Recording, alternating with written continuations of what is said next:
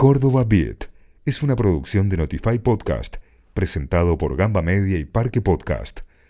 Bienvenidos y bienvenidas al podcast de Córdoba Beat. Acá vas a poder revivir las secciones que salieron al aire de Gamba para escucharla cuando quieras y como quieras. Avanzando, nos metemos rápidamente con el lado B. Javi, me habías adelantado Royce Cop. Exactamente. Qué bueno, qué ¿Te bueno. gusta? Sí, sí, sí. sí, sí, Ah, sí. Y eso que bueno. no soy fanático de este. Vos, vos me conoces, yo no soy fanático de este tipo de música, pero a los grandes se los reconozco. Mis respetos. Exactamente. Bueno, lo que tenemos hoy es efectivamente Roy Sop, que yo me pareció interesante compartirlo con la audiencia porque son es un artista muy remi es un artista, es un dúo, ¿no? Pero bueno, el artista Roy Sop eh, es muy remixado. Sí, o sea, sí, sí, se, se escuchan un montón de pistas de baile, pero bueno, siempre se escuchan los remixes, ¿no? Sí. En cambio, yo creo que eh, ellos, porque son dos varones, tienen una muy interesante composición propia, digamos, más allá de sus remixes, y me parece que ellos tienen un estilo, una identidad que genera que les interese a muchos artistas remixarlos y que, bueno, tienen esta cosa del lado B porque en realidad ellos hacen canciones. No, no, no son tan de pista. De hecho, son bastante tirando al, al- al- al melódico. Por eso el progre y el melodic le queda tan cómodo hacer remixes de estos artistas, justamente de Cortinas o en un remix de Maceoplex, ¿no? Yo ahora no recuerdo bien eh, el artista, pero yo había escuchado algún que otro de tecno también, ¿eh? Seguramente. tecno duro, de- del tecno potente. Sí, también mucho tech house, o sea, no, no Sí, vamos a negar que lo agarran mucho, pero yo considero personalmente que quedan mucho mejor en, No, ni hablar. en las melodías voladoras y bien de, de lo que sería un, un show de Warren, Catania, Dewey y toda esa camada del clásico. Bueno, vamos a hablar un poquito de Roy Cop, es un dúo, como decíamos, proveniente de Noruega, lo cual tiene conexión con la columna de la semana pasada de Javier Amena, que se había ido de gira con los Kings of Convenience, Claro. que también son de ahí. Bueno, pero en este caso este dúo se formó en Troms en el año 98. Estamos hablando de una banda con más de 20 años de historia que pegó su hit, digamos su gran logro en el 2001, plena crisis de Argentina, con el disco Melody AM. Ajá. Ah, Como melodía de amplitud modulada. Ajá, mirá. Esa sería la traducción. ¿Qué tiene Melody AM? Una banda de hits. Hits que han sido utilizados en videojuegos, en películas, eh, que han sido remixados. No son tan conocidos. Yo te puedo decir los nombres: Sparks, eh, ¿cómo se llama? Eh, Purleno. Igual decir, ah, no, la verdad que no lo conozco. Pero cuando los vas punteando, recomiendo mucho repasar este disco para quienes les interese: Melody AM vas punteando y decís, ah, me suena, ah, esta publicidad, este videojuego, viste que suele pasar con algunas Sí, sí, sí, artistas que uno no sabe quiénes son, pero que las canciones y las melodías Pero te andan lo encontraste en el FIFA. Exactamente, Sí. exactamente, nunca mejor dicho. Ahora, ahora, en Córdoba Beat exploramos el lado B de la música electrónica.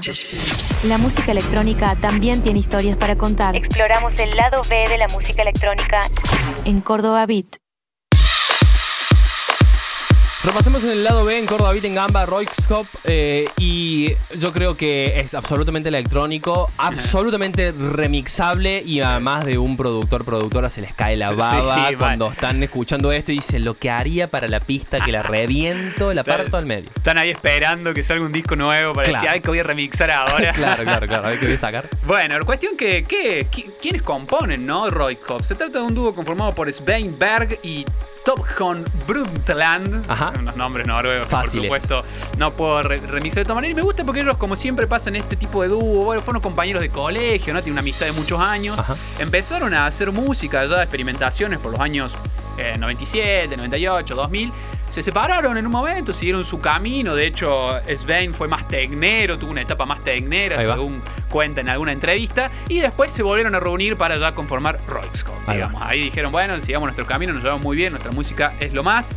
Así que empezaron a componer y formaron parte de lo que se llamó allá por Noruega la Bergensbolgen. Ajá. Es como, ¿viste cuando la escuela de Detroit o todas esas cosas es como, así se le llamó a una camada de artistas Ahí va. noruegos que la pegaron a pleno en los años 90 y sacaron la música al resto del mundo? Claro. Ellos estuvieron incluidos en esta en este, Como la, en este momento. la trova rosarina, digamos. ¿eh? Exactamente, ¿O no? sí, Que en el Rosario, acá. Lito Nevia, Fito Páez, Totalmente. bueno, Bueno. Baglietto. Exactamente, cuando un sector mete una, una gran cantidad de artistas que va a decir, bueno, acá está Claro. pasando algo, digamos.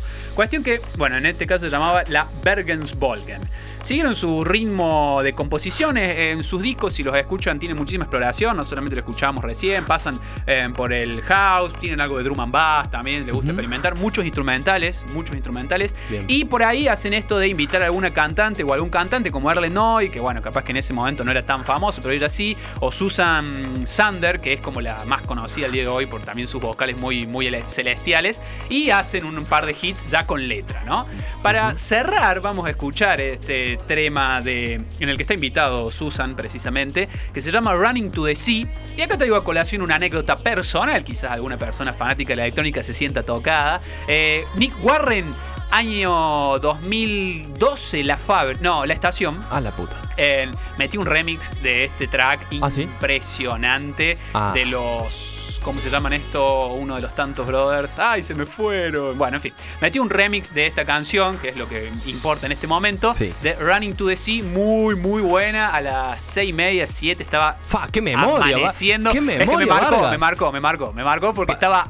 Ahí entendí que un DJ mete ciertos tracks cuando está anocheciendo, cuando está amaneciendo, cuando estamos en plena noche. Digamos, ahí empezaba yo la, la vida electrónica, el año 2002, eran mis primeras fiestas.